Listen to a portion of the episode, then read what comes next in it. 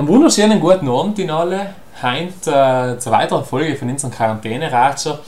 Heute haben wir wieder einen ganz interessanten Gast bei uns. Es ist der Alexander, nämlich der Alexander Schmidt, der ist Vizepräsident von Weißen Kreuz. Und ich glaube, traue mich zu sagen, dass ich glaube, das Weiße Kreuz ist in der Zeit eine Organisation gewesen, eine Struktur gewesen, ein Verein gewesen, das gefordert war wie noch nie, glaube ich. Ein Verein, für den wir unglaublich dankbar sein können im Land und ein Verein, der Unglaubliches geleistet hat in den letzten Tagen. Und ich glaube, aus den freuen wir uns als junge Generation heim auch umso mehr, dass wir in Alexander da begrüßen können, dass er mit uns heim ein bisschen darüber redet, was das eigentlich heißt, als Vizepräsident in den Zeiten von einem Weißen Kreuz tätig zu sein, was die Zeit vielleicht für ihn war, vielleicht ein Ausblick und einfach ganz interessante Einblicke in die Materie gibt.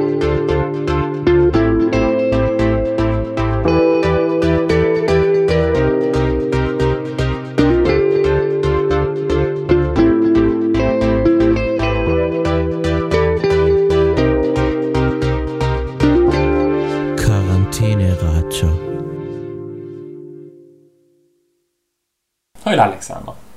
Hallo, grüß dich Felix. Die darf mit meiner ersten Frage anfangen. Ich habe es schon ein bisschen angedeutet in der Rohmoderation. Es ist ja mal so, ich glaube, die Corona-Krise, das ist eine Zeit, wie es sie für eng, traue ich mir zu behaupten, vielleicht auch so vor noch nicht unbedingt gegeben hat. Korrigiere mich, wenn ich noch falsch liege. Also. Nein, ich muss auch ganz ehrlich sagen, das ist ganz ein, ein, neues Thema gewesen. Also bei mir die ersten Fälle gehabt haben wir sofort so eine Arbeitsgruppe gebildet, wo wir zusammengesessen sind mit Präsidentin, Direktor, Arbeitsmediziner, mit einem Kaufmann, wo wir uns so ein bisschen das umgeschaut haben, was passiert und in der Lombardei, wo wir eigentlich alle noch ein bisschen unsicher waren und geschaut haben, nein, das wird uns schon nicht passieren. Danach ist auf einmal Schlag auf Schlag gegangen plötzlich sind die ersten Maßnahmen, also die Sitzung, die erste Sitzung, die Sitzung haben wir gehabt, genau bei den Schulen zugetan haben, bei der Meldung haben wir gedacht, oh, kann vielleicht ein wenig übertrieben sein, in zwei Wochen ist eh wieder offen.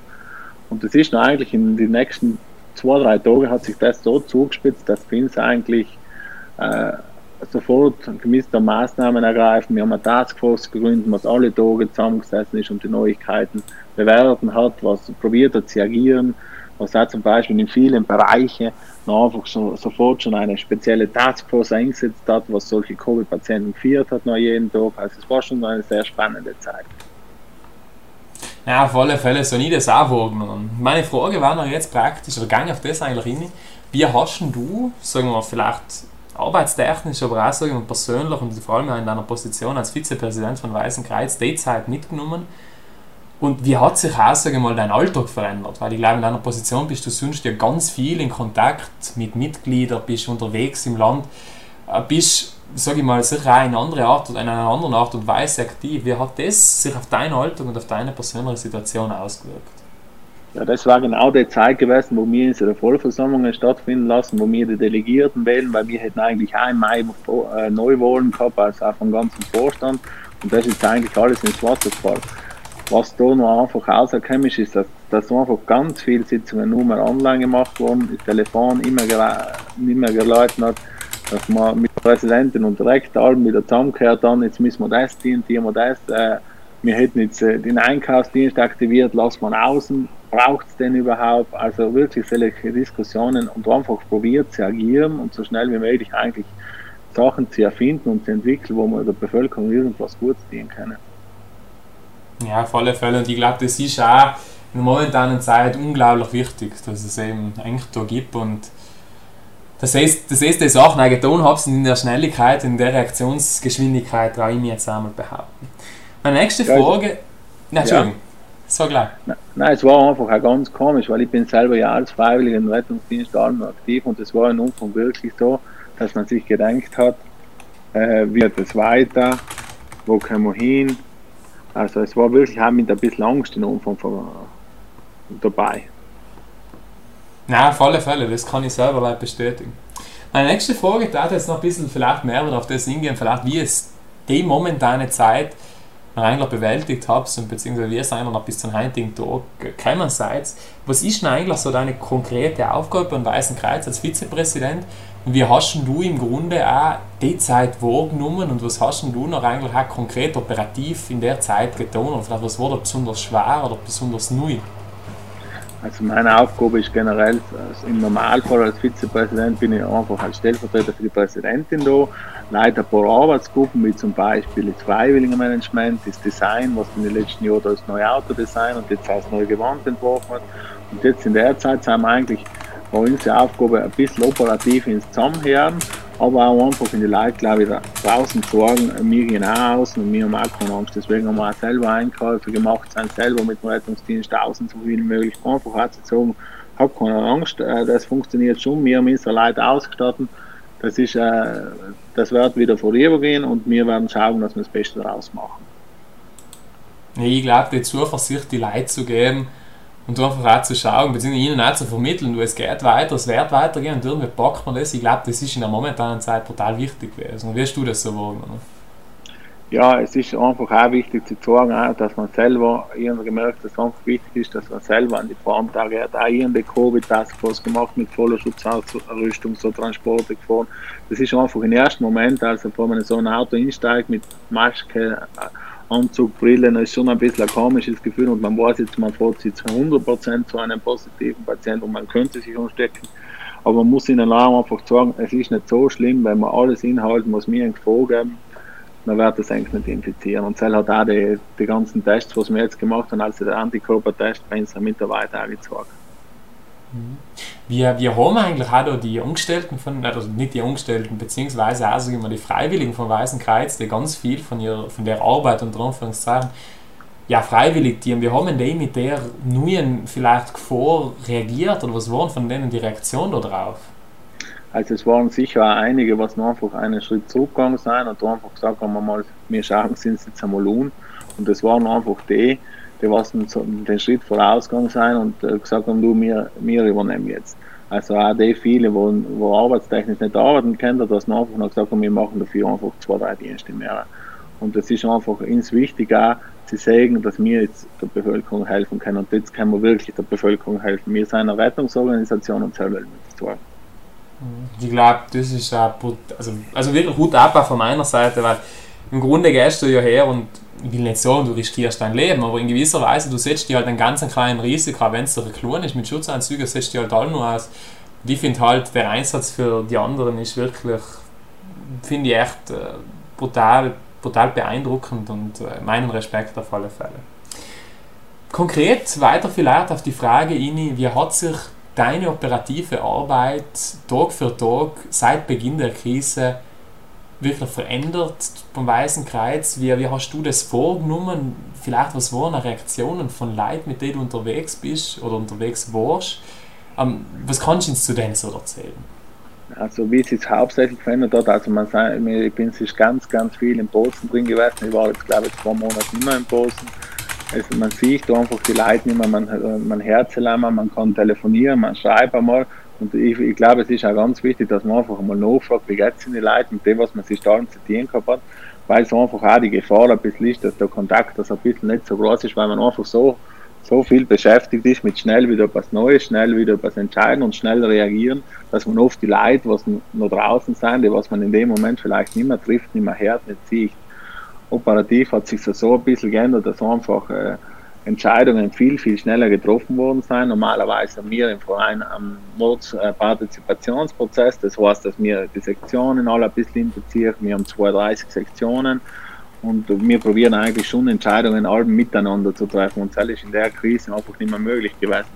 Ich glaube einfach, da muss man auch danach ein bisschen schauen, dass man die ganzen Entscheidungen, was man jetzt getroffen hat, auch danach wieder mit der, mit der, mit der Sektion in den Partizipationsprozess wieder ein bisschen in die Bahnen bringt. Ja, auf alle Fälle. Also ich glaube, das hat man ja ganz stark im Politischen gesehen, dass wenn Entscheidungen ganz schnell getroffen werden müssten, das sage ich mal, eine Verlagerung der Macht von auch teilweise im Politischen jetzt in der Legislative ein bisschen stärker in die Exekutive gegeben hat. Und ich glaube jetzt, wenn es ein bisschen unter Anführungszeichen ruhiger wird, glaube ich, ist es auch unglaublich wichtig, dass man da wieder hergeht und schaut, das auch wieder in, mit der partizipativen Herangehensweise wieder alles ein bisschen zu legitimieren, beziehungsweise die Menschen wieder mit einzubeziehen. Genau. Was waren in der Zeit, ein bisschen hast du es eh schon angesprochen, aber was waren eigentlich in der Zeit ganz besondere Herausforderungen? Vielleicht auch Herausforderungen, die man sich nicht gedenkt hat. Zum Beispiel, ich kann da von mir sagen, also ich bin jemand, ich arbeite sonst relativ viel digital und relativ viel online. Und ich hätte mir nicht gedacht, dass ich einmal überdrüssig werden könnte dieser ganzen Videokonferenzen. Und am Ende des Tages sagte, das ist ja fast unmöglich. Aber was, was sind da vielleicht Herausforderungen und Sachen, die du dir so nicht erwartet hättest? Ja, ich muss auch sagen, ich bin auch EDV-technisch sehr affin und nutze eigentlich alle die neuesten Neu äh, Neuigkeiten auf dem Markt. Aber ich habe halt gemerkt, so bei Videokonferenzen, es ist einfach schon viel strenger, weil man sich einfach viel mehr konzentrieren muss. Und man muss wirklich bei der Sache bleiben und man kann nicht, wenn man in einem Raum bei einer Sitzung steht, einmal kurz aufs Handy schauen. Das geht einfach nicht, weil man einfach schnell über was verpasst. Was da auch für uns einfach technische Herausforderung war, war nochmal kurz die Anfangsphase, wo wir einfach auch mit den Schutzausrüstungen ein bisschen knapp geworden sein. Das heißt, wo wir noch wirklich, weil wir sind ja gewähnt, also äh, Transporte zu machen mit Vollschutzausrüstung, aber einfach nicht in den Ausmaß. Und das ist noch auch, auch bei uns ein bisschen knapp geworden, wo uns aber noch ganz viele Betriebe sofort Masken, Schutz und Züge und so weiter gebraucht haben, dass wir eigentlich mittlerweile wieder auf einem sehr guten und relativ sauberen Kurs sein, muss ich sagen. Mhm. Na, auf alle Fälle. Jetzt glaube ich, momentan bewegen wir uns ja so langsam, Gott sei Dank, in eine Zeit, in wo wir sagen, wir merken, es, es geht wieder voran im Sinne von, wir können wieder so langsam ausgehen, werden auch vorsichtig und mit Vorsatzmaßnahmen. Es ist das neue Landesgesetz gekommen, die, die sogenannte Phase 2 wird im Grunde eingeleitet, beziehungsweise ist momentan dabei umzurollen. Wie schätzt du, also ich glaube, du hast auch ganz viele Einblicke, die viele von uns nicht haben und vielleicht auch teilweise ein gewisses Wissen, was der eine oder andere von uns vielleicht nicht so hat. Wie schätzt du einmal die momentanen Entwicklungen von der Phase 2 ein, wie wir sie momentan so erleben? Also ich glaube, die Phase 2 haben die Leute ganz dringend gebraucht. Die Leute haben einfach wieder einen, einen Termin gebraucht, da geht wieder auf, da kriegen wir ein bisschen, ein bisschen Freiheit zurück. Aber ich glaube, das, was das Risiko in der Phase 2 ist, dass die, dass, dass die Bevölkerung jetzt äh, zielfrei ist wieder mit, mit den ganzen Sachen. Also man hat, äh, wenn man jetzt so die letzten das Wochenende in der Stadt äh, herumgegangen ist, dann hat man einfach gesehen, dass einfach Abstände nicht eingehalten werden, Masken nicht aufgesetzt worden ist. Und ich glaube, da, da versteht man auch ein bisschen, wieso dass der Staat in dem Sinne davor so, so streng war und, und teilweise auch die, die Bürger entmündigt hat. Aber ich glaube, es ist jetzt positiv, dass wir mal die Zahlen halbwegs in den Griff haben und ich glaube, wir müssen einfach so weitermachen. Was bei uns halber wieder das Risiko ist, dass einfach äh, Personen, was jetzt auch normal wieder auf den Berg gehen, äh, von mir aus äh, einen Unfall haben und dann plötzlich im Krankenhaus positiv getestet werden und natürlich ist nach sofort bei der Besatzung auch wieder die Sorge da. Mhm, genau, genau. Na, auf alle Fälle. Wie schätzt du auch gleichzeitig wenn wir, ich glaube, wir kennen uns, da sind wir uns alle ziemlich einig, dass wir sagen, zu mir persönlich begrüßen wir die Phase 2 jetzt schon wirklich. Also ich freue mich auch wieder, mich ein bisschen mehr bewegen zu können und ich glaube, da geht es an jeden gleich. Aber gleichzeitig mache ich mir schon auch ein bisschen Sorgen, weil ich glaube, die Phase 2, die birgt Herausforderungen. Du hast so oder andere schon angesprochen. Was glaubst du, sind da wirklich spezifisch von der Phase 2 als Herausforderung, wo wir wirklich aufpassen müssen, dass wir eben vielleicht nicht wieder eine zweite Welle kriegen oder solche Dinge? Ich glaube, äh, ich glaub, da müssen ganz klare Indikatoren entworfen werden oder so, wie soll man sagen, so Linien bereitstehen, dass man einfach sagt, wenn es zu dem Punkt kommt, ist der Vorzug. Also, dass man einfach so, so eine, eine, eine Strategie entwickelt, dass wenn man wirklich zu einem Punkt kommt, wo wieder die Infektionszahlen in einer gewissen Höhe sein, wo einfach die Intensivbetten zu, zunehmend ausgelassen sind, dass man da einfach so eine Strategie hat, wo man einfach nochmal innehalten muss. Ja, weißt, dass man einfach eine Entscheidungsmatrix hat, die was vorher schon klar determiniert hat und dass man sagt, okay, wenn diese Kriterien eintreten, dann macht man das, oder? Ja, und ich denke, das muss dann ohne Kompromisse sein. Logisch sind das nicht äh, coole und nicht tolle Entscheidungen, aber ich glaube, bis zuletzt wird, wird man solche Entscheidungen treffen müssen, wenn es wieder schlechter werden würde. Ja, auf alle Fälle. Du hast gerade ja angesprochen, wenn jetzt zum Beispiel ein, äh, ein Wanderer sich morgen irgendwas tut und der wird noch eingeliefert und wird positiv auf Covid getestet, dann wäre zum Beispiel auch die Besatzung, hätte da ja, sagen mal, zwangsläufig ein Problem. Nehmen wir mal an, dass der zum Beispiel mit einem Rettungshubschrauber äh, nach Bozen oder wohin auch immer geflogen wird, dann hätte höchstwahrscheinlich auch dieser Rettungspilot, denke ich mir, einmal dann ein Problem, sollte der infiziert werden.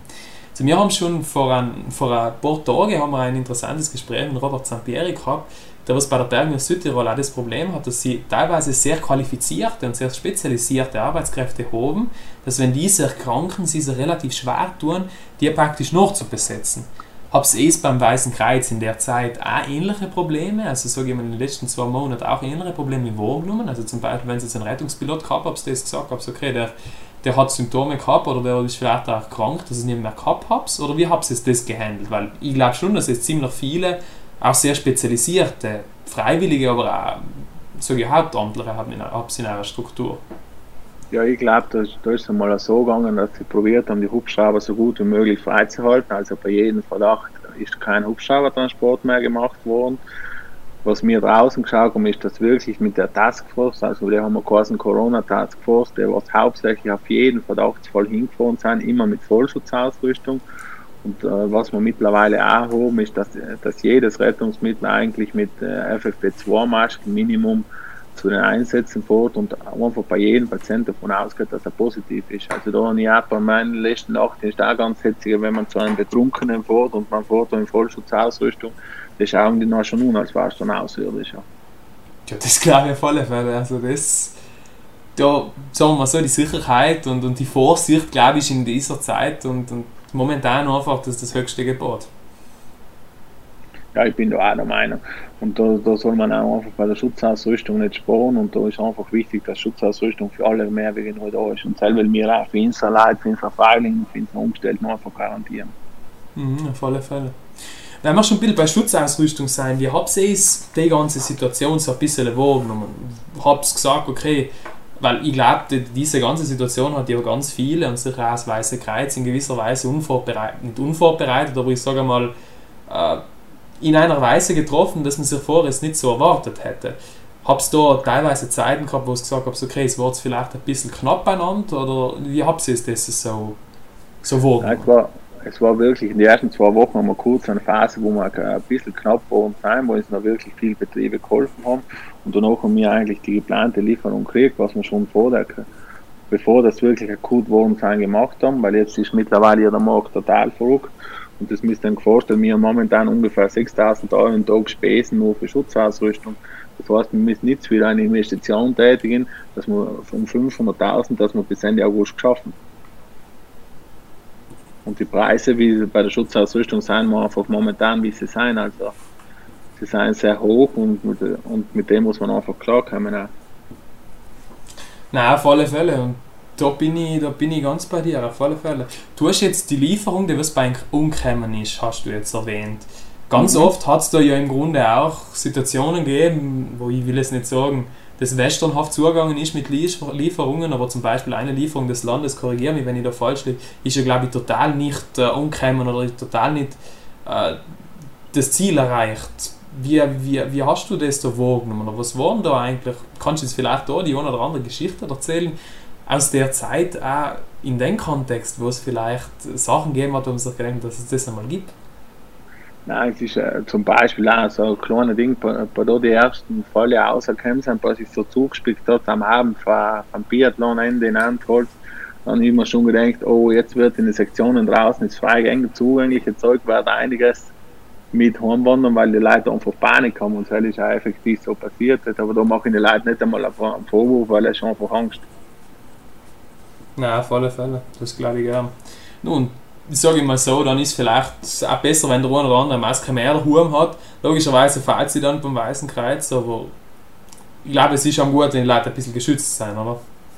Ja, es kommt halt, es wird noch oft ganz viel ohne Kopf getan, weil äh, wer soll jemand mit der Schutzausrüstung daheim mittieren oder mit einer FFP3-Maske kann er daheim eigentlich gar nichts gehen. Aber es ist einfach in dem Moment ist eine Unsicherheit da und äh, wenn man dem mit so einer einfach Mittel eigentlich dagegen steuert, dann, dann geht es der Zeit meistens schon besser. Aber wir haben jetzt das noch danach die Schutzausrüstung ganz äh, stark äh, reglementiert. Also wir haben sie leider bei jedem Fall einzeln ausgegeben, also dass nie mehr Schutzausrüstung herumgelegen ist. Weil ich glaube, das ist eigentlich in allen Bereichen ein bisschen passiert, dass die Schutzausrüstung einfach dann eine geile Mangelware war. Ja, das hat man, glaube ich, ganz viel äh, mitbekommen, äh, ganz verteilt über, über der Welt, äh, dass, dass da vormal Materialien immer rum waren, dass da Schutzausrüstungen mitgenommen geworden sind, einfach weil, ja, weil die Leute, wie du, glaube ich, ganz richtig sagst, schon vor Angst gehabt haben und weil sie sich einfach in gewisser Weise vielleicht auch nicht so rational, aber sie haben sich halt schützen wollen. Ich glaube, das ist in gewisser Art und Weise auch legitim. Ich glaube, wir schon beim Schützen und beim Schutz sein, nachher möchte ich ein bisschen überleiten zum weiteren Thema. Nämlich, ich glaube, es seien ja in letzter Zeit sind ganz viele Maßnahmen auf staatlicher Ebene, auf Landesebene, teilweise auch auf europäischer Ebene getroffen worden, um die Menschen zu schützen.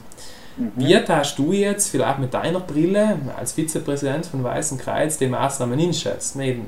Sowohl auf staatlicher, auf Landes-, vielleicht auf europäischer Ebene, wo sagst du, okay, das war jetzt vielleicht sinnvoll, wo sagst du, okay, das war jetzt vielleicht nicht so sinnvoll, oder vielleicht wo sagst du jetzt, auch, da hat man mehr tun können, oder vielleicht auch weniger? Ich glaube, die Maßnahmen sind allemal so gut, wie sich die Leute daran halten.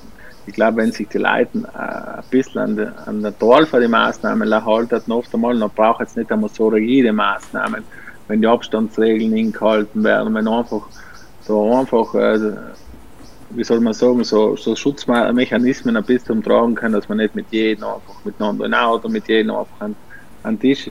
Ich glaube, man muss einfach, äh, da hängt es ganz viel von der ganzen Bevölkerung um, wie sie mit denen alles umgeht. Weil ich denke mir einfach, wenn sie ein bisschen schauen, einfach ein Tierkluft einmal ein bisschen auszuhaben oder eine Maske auszuhaben, um einfach nicht äh, die Viren in dem Sinne zu verteilen, dann haben wir gute Chancen, aber natürlich müssen sie das auch tun. Ja, auf alle, Fälle. Ich glaube, da ist der Stichpunkt, ist das Stichwort der Eigenverantwortung unglaublich wichtig und dass die Leute eben auch an diese Eigenverantwortung halten, in meinen Augen. Und wie, wie schätzt du jetzt vielleicht dieses Stichwort Eigenverantwortung bei uns, vielleicht auch speziell bei uns Südtirol rein, beziehungsweise sagst seien wir da gut im Rennen, seien wir da vielleicht ein bisschen schlechter im Rennen? Sagst du das? Ich denke, wir sind da so mittel drin. Also ich, ich habe ganz viel gesehen, dass ganz viele machen das sehr gut. Ganz viele nehmen es ein bisschen locker und ganz viele schauen, was die anderen tun und tun das noch übermelden. Was auch nicht ganz die saubere Art und Weise ist. Ich glaube, es braucht einen guten Mittelweg, wo wir uns ein bisschen äh, alle finden, was eben nicht zu rigide ist, was aber für alle machbar ist. Ja, alle Fälle. Ich glaube eben, vor allem das Denunziantentum, was man da teilweise beobachtet hat, ich glaube, das bringt ja niemand wirklich was. Und äh, ja, und ich glaube, da, da gehen wir wirklich auch nicht in eine Richtung, wo wir sagen, okay, das, das ist irgendwie noch sinnvoll.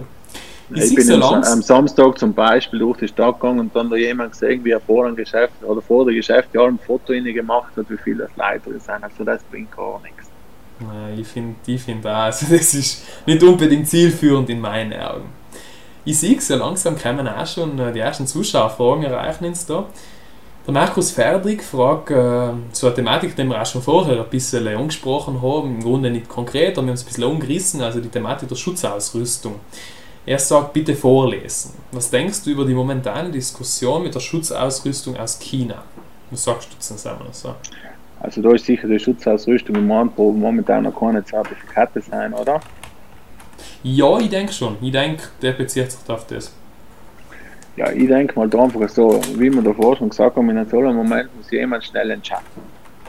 Und wenn er schnell entscheidet, dann, dann geht er allem ein gewisses Risiko hin. In dem Moment hat er ein gewisses Risiko hingegeben, weil wahrscheinlich gar keine Schutzausrüstung mehr um war und wahrscheinlich sich die Leute drei, vier Tage später ohne Schutzausrüstung gemisst hätten ins Krankenhaus hingehen. Und wenn wir wirklich davon abwägen, ob wir jetzt mit der unter Anführungszeichen schlechter Schutzausrüstung ins Krankenhaus gehen oder mit gar keiner, dann glaube ich, erübrigt sich die Frage. Natürlich kann man allmals äh, schieren und dort reden, aber es, ich glaube, es ist weltweit mindestens so gewesen, dass sie nur mal zertifizierte Schutzausrüstung gehabt haben. Sie haben einfach alle gekauft, was sie gekriegt haben. Und das ist natürlich ein gewisses Risiko, wenn der Markt äh, nicht mehr in Ordnung ist. ist ja, bin ich, bin ich ganz bei dir und ich glaube einfach, wenn man schnell handeln muss, wenn man Entscheidungen treffen muss, dann ist es halt oft nicht allmöglich, Sachen perfekt zu machen. Und ich glaube, da haben Entscheidungsträger Entscheidungen getroffen und Verantwortung übernommen und dann ist diese Situation halt so, so, so geschehen, auf alle Fälle. Vielleicht jetzt, wenn wir gerade jetzt auch geredet haben von der Schutzausrüstung in Krankenhäusern, ich glaube, ich als Weißes Kreuz habe ja ganz viele Berührungspunkte und auch ganz viele Überschneidungspunkte mit Krankenhäusern. Wie habt ihr die Situation in, der Südtiroler Sanität in der Zeit wahrgenommen und was gibt es da vielleicht für, für Geschichten, dass du sagst, okay, das ist interessant oder erzählst du vielleicht auch deine Kinder, weil du sagst, dass das einmal passiert, das hast du am besten Willen nicht gedacht?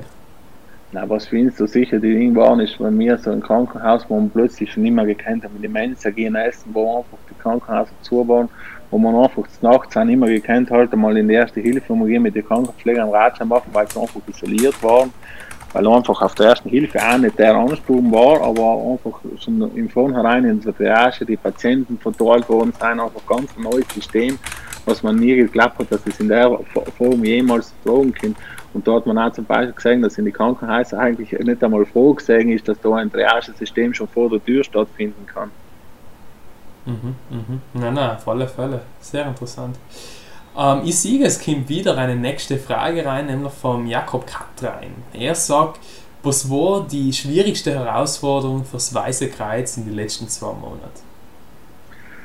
Also in, in Umfang war sicher die, die, schwierigste Herausforderung, die Leute wieder zu motivieren äh, und da zu sagen, na, das ist jetzt, wir müssen einfach raus, wir müssen da sein. Und das haben, das haben sich auch die meisten motivieren gelassen. Danach ist einfach schwierig gewesen, dass Malben gemisst haben reagieren, weil Malben gesehen haben, es braucht ihn. Und was wir gesehen haben, die Quarantäne sind, Vorrichtungen sind so streng, gewisse Leute können mehr mal einkaufen gehen, haben wir einen Einkaufsdienst in dem Sinn entwickelt. Danach ist der ist, ist die Anfrage gekommen für, für den Verband für die Altersheime. Wir brauchen dringend Leute. Wir haben ganz viel Personal, das positiv getestet worden ist, könnte uns helfen. Danach haben wir noch Medikamententransporte gemacht. Also es waren ganz viele Sachen drin. Da haben wir zum Beispiel die Schutzausrüstung, haben wir Insel Zivilschutz auch wieder in Nottirol geholt und innen transportiert. Also wir haben viel reagiert. Wir waren in von Dives drin, vier messen, also was auch ganz eine komische Situation war, dass da mit zwei Polizisten stehst und jedes Auto auch haltest, viermal zu messen und die Daten aufzunehmen. Also, das sind schon alles relativ große, große Herausforderungen gewesen. Ja, auf alle Fälle, das glaube ich. Und ich glaube vor allem auch so die Episode, dass man, dass man drin steht und auch eben Fieber messt. Ich glaube, das hat man sich teilweise, das hat man oft aus Filmen kennt, so habe ich so ein bisschen den Eindruck. Ja, also es ist Nein. ganz hitzig, das hat man so als, als so Katastrophenfilme, wo wirklich eine, eine Pandemie, wo die Welt geht, das wird man sich ja nie vorstellen können, dass das jemals passieren könnte. Mhm, auf alle Fälle. Ich glaube, die letzte Zeit, wo vielleicht bei vielen bei uns, und ich denke auch bei dir, mit ganz vielen Learnings verbunden. Also bei vielen ist das vielleicht gewesen, dass das Video-Conferencing-Tool, wo man vielleicht denkt, ja, das Zoom, das ist etwas komisch, das funktioniert technisch ganz gut. Bei anderen war es vielleicht, dass man gesehen hat, ja, okay, vielleicht funktioniert Homeworking, sagen wir bei den Unternehmern, vielleicht funktioniert das auch nicht ganz so schlecht. Ich glaube, in der letzten Zeit hat es bei ganz vielen, ganz viele Aha-Momente gegeben, oder so, so A-Momente. Und der Markus Ferdig fragt jetzt eigentlich ganz passend auf den Ini, was war eigentlich für dich, wir, dein größter A-Moment oder so dein größter Aha-Moment, dass du sagst, ah, das, okay, jetzt macht etwas Sinn in der Corona-Zeit, wo du etwas gelernt hast durch der Zeit, dass du gesagt hast, ah, okay, stimmt, eigentlich interessant.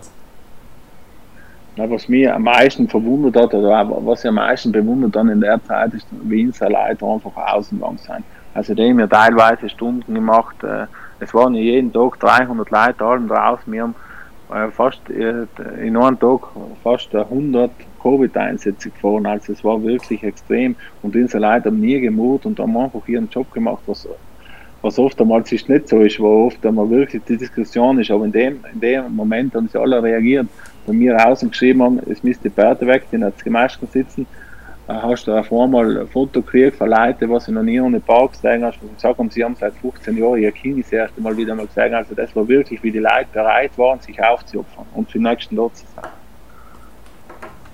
Also ich glaube, das ist sehr beeindruckend. Ich glaube, das sagt auch ganz gut eine Eigenschaft der Südtiroler und die Eigenschaft zusammenzuhalten in meinen Augen. Weil ich glaube, in meiner Wahrnehmung, wo das auch eine Zeit, wo wir als Südtiroler ziemlich zusammengehalten haben und jetzt, wo du mir die Sachen erzählst, bestätigt das nur mal, das ist so ein bisschen meine, meine Wahrnehmung. Wie nimmst du das Hat es da im Weißen Kreuz einen stärkeren Zusammenhalt gegeben durch das? Oder wie kommt dafür? ich glaube, da, da sind ganz äh, starke Gruppen entstanden, die einfach das, die Situation jetzt genommen und die machen wir jetzt die meisten mit und das machen wir jetzt miteinander. Ohne Fragen zu stellen, machen wir das, was uns vorgeben wird, weil wir haben ja von der Taskforce sind alle Tage Anweisungen ausgegangen, wie sie sich umsetzen, was jetzt, was jetzt wieder neu ist, was ist next.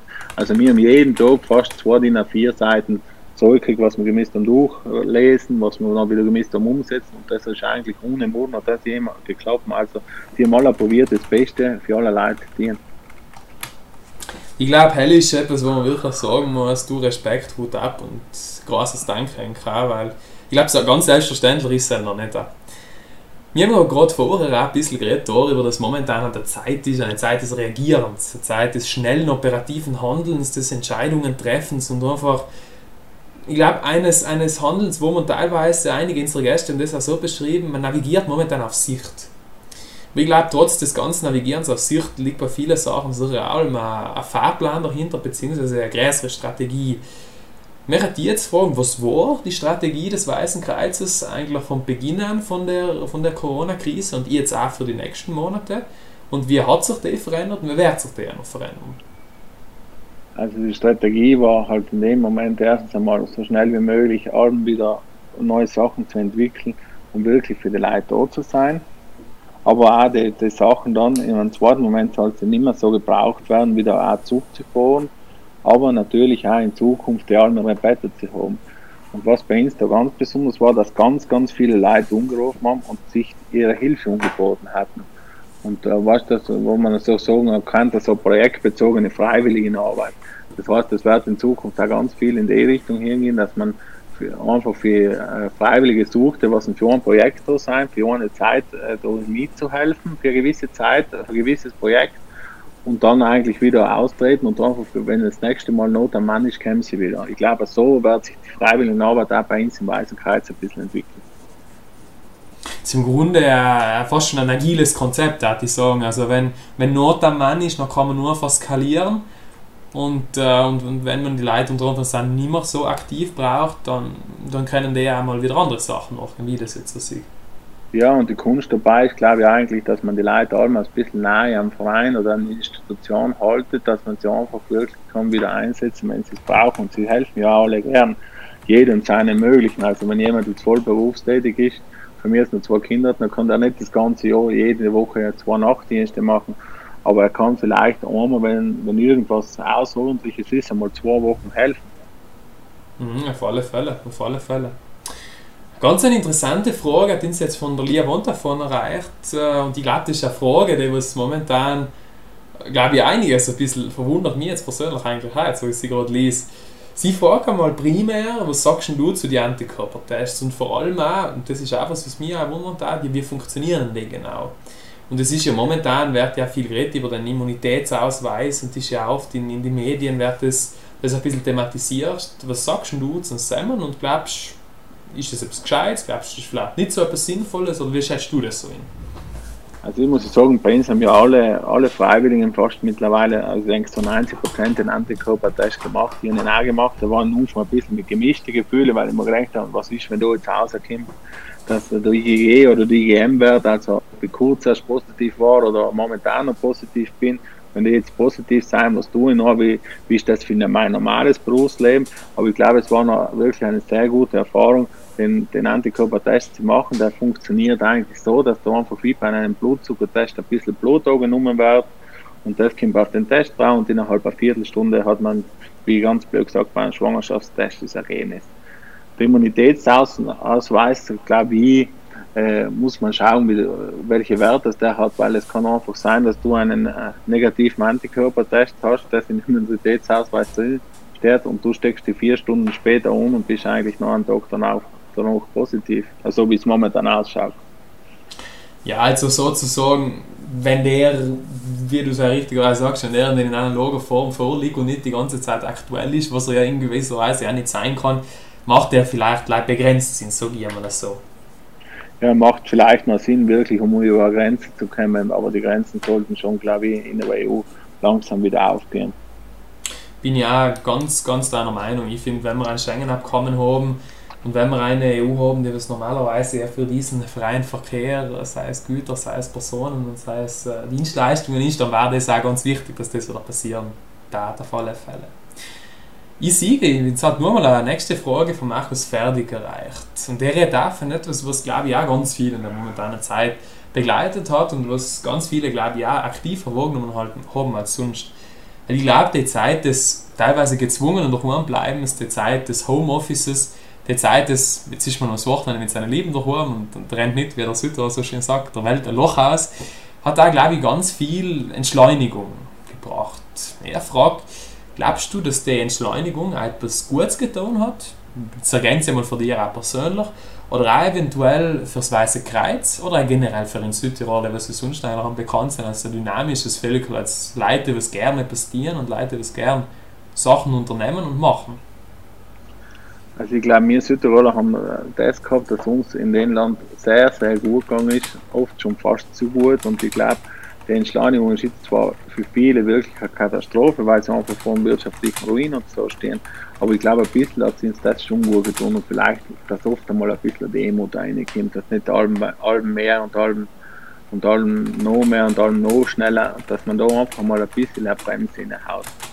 Fürs Weiße Kreuz persönlich, da ich sagen, haben aus der Situation wir sind eher in dem Sinne ein bisschen einmal auch bremsinnig gehabt, weil wir einfach unsere normal anderen Dienstleistungen nicht mehr ausführen könnten, aber wir haben da einfach noch bisschen konzentrieren auf diesen Bereich jetzt. Aber wir werden in Zukunft auch wieder schauen, dass wir so einfach auch ein bisschen breiter ausstellen und einfach auch schauen, noch mehr Leute hinzubinden, dass sie die Möglichkeit kriegen, überhaupt für die nächsten dort zu sein.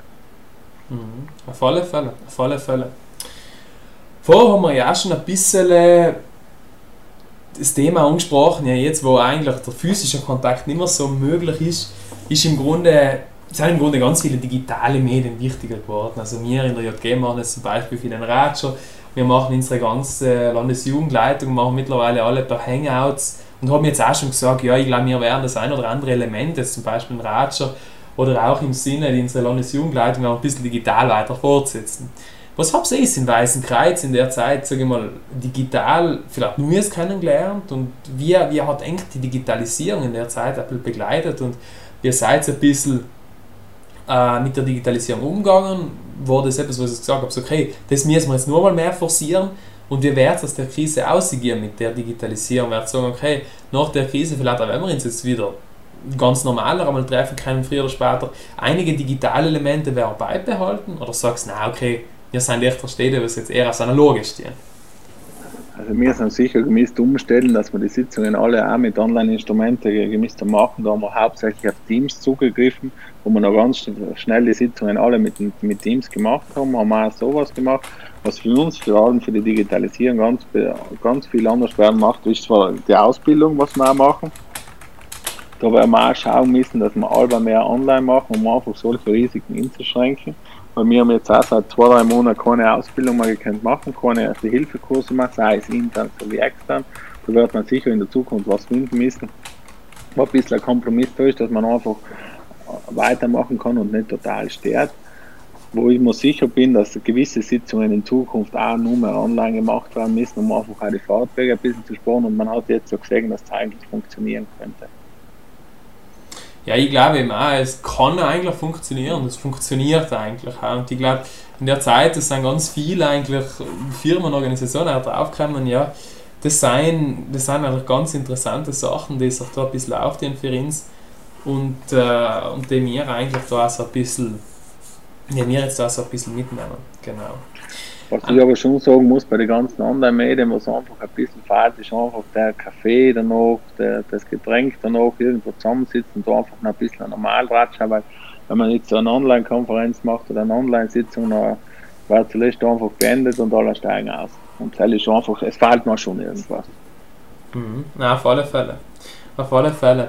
Du hast vorher, hast du ja im Grunde angesprochen und hast gesagt, in der Zeit haben manche Freiwilligen oder ich glaube eigentlich Hauptamtlichen Unglaubliches geleistet und ich glaube, da kann man beipflichten. Also wenn du sagst, du mir sagst, über 100 Corona-Einsätze waren es am Tag, oder? Ja, es waren bei den 115 Covid-Einsätzen was am Tag gemacht und ich glaube, sie haben fast 3000 äh, Infektionstransporte gemacht, also das ist das sind einfach unmögliche Zahlen, wo man im Umfang eigentlich gemeint hat, ja, das, das ist nie möglich, aber es war noch echt möglich. Nein, im Grunde echt unglaublich unglaublich beeindruckend in, meines, in meinen Augen.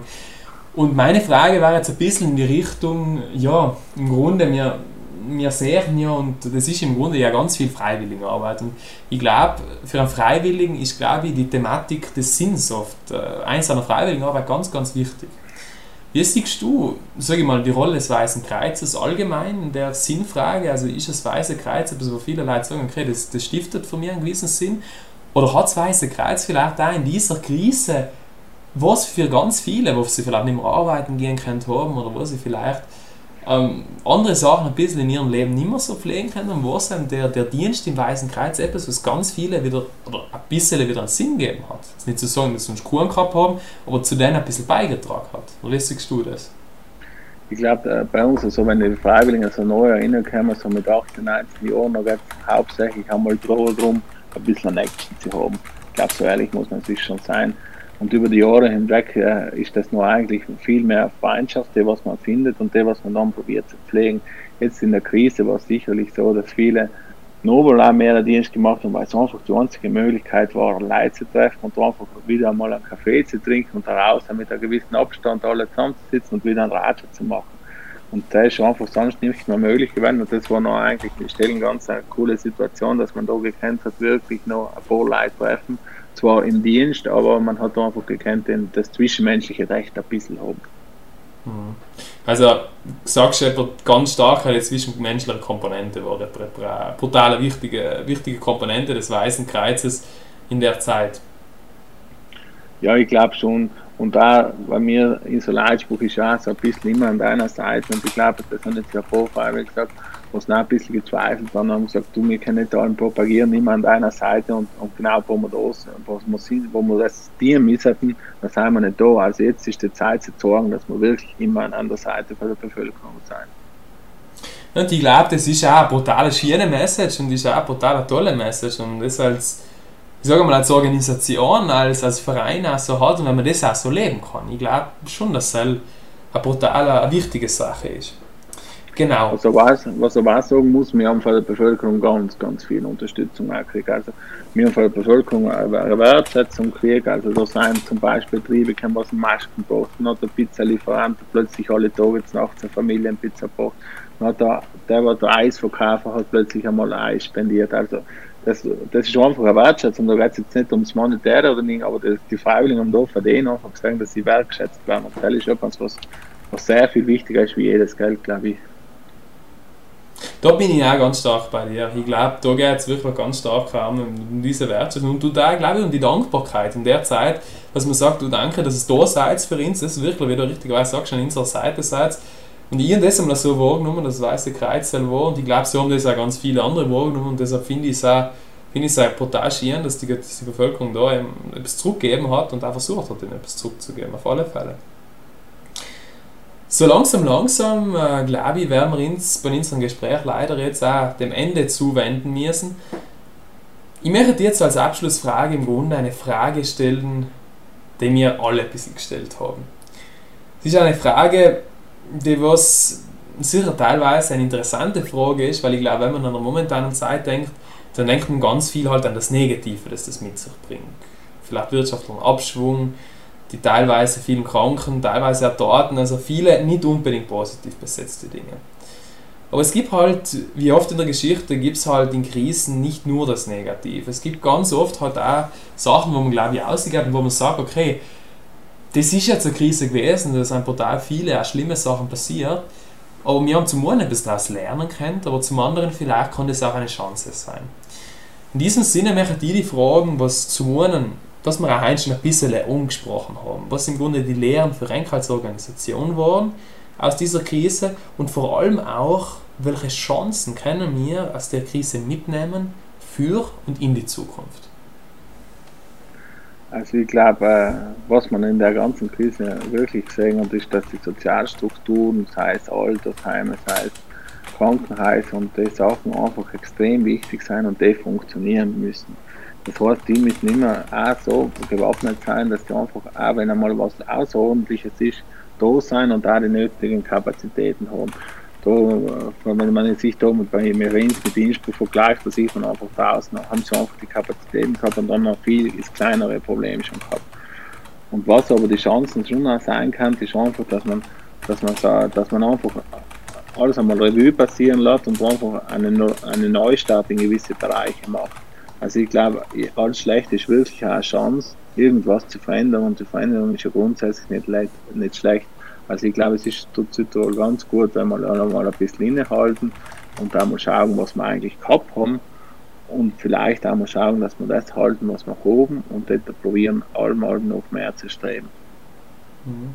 Ich glaube, das ist, das ist eine brutal wichtige Message und ich glaube, das ist auch eine brutal schöne Message und ich glaube, eine Message, mit der wir heute das Gespräch, ich glaube, ein bisschen ausklingen lassen können. Ich glaube, die Dankbarkeit, die Dankbarkeit für das, was wir haben, für das, was wir haben in Südtirol, die trauen mir jetzt einmal zu sagen, die Dankbarkeit dafür, dass wir eine Organisation wie Enk haben, weil ich glaube, es ist nicht selbstverständlich. Ich glaube, es ist nicht selbstverständlich, dass so viele freiwillig hergehen, das dienen, was in meinen Augen wirklich oft äh, Unglaubliches ist, das vollbringen und, und den Einsatz bringen. Und ich glaube, wir als junge Generation können auf alle Fälle Danke sagen. Danke für eure Arbeit. Jetzt, ich sage es jetzt stellvertretend für die ganze junge Generation von Dominik, der heute leider verhindert ist wegen einem Termin. Ein Henk äh, und stellvertretend an die für das, für das Weiße Kreuz, weil ich glaube, es ist ganz wichtig, Danke zu sagen in der Zeit für das, was ihr als getan habt. Genau. Danke dir, Felix. Und äh, in dem Sinne möchte ich sagen wir, mit der zwei, drei Dankesworte auch weitermachen. Im Sinne auch Danke an die, dass du da heute Zeit genommen hast. Für uns da warst. Ich glaube, auch momentan, auch wenn die Sachen so langsam wieder anfangen normal zu werden, ist der Tagesablauf sicher allem noch stressig, sicher allem noch nicht äh, ganz easy allem alles, dass du da wirklich Zeit genommen hast, mit uns auf zwei, drei Worte zu wechseln, ein bisschen zu ratschen und eben äh, uns da ein bisschen einen Einblick gegeben hast in die brutal interessante und brutal wertvolle Struktur. In dem Sinne möchte ich nochmal Danke sagen. Schön, dass du heute bei Insta warst, schön, dass du mit ins gerascht hast und dein Satz echt voll gefreut. Schönen Abend. Danke dir. Danke, Danke, danke fürs Zulassen. Dankeschön, schönen Abend. Servus. Danke, vielen Dank. Schönen Abend.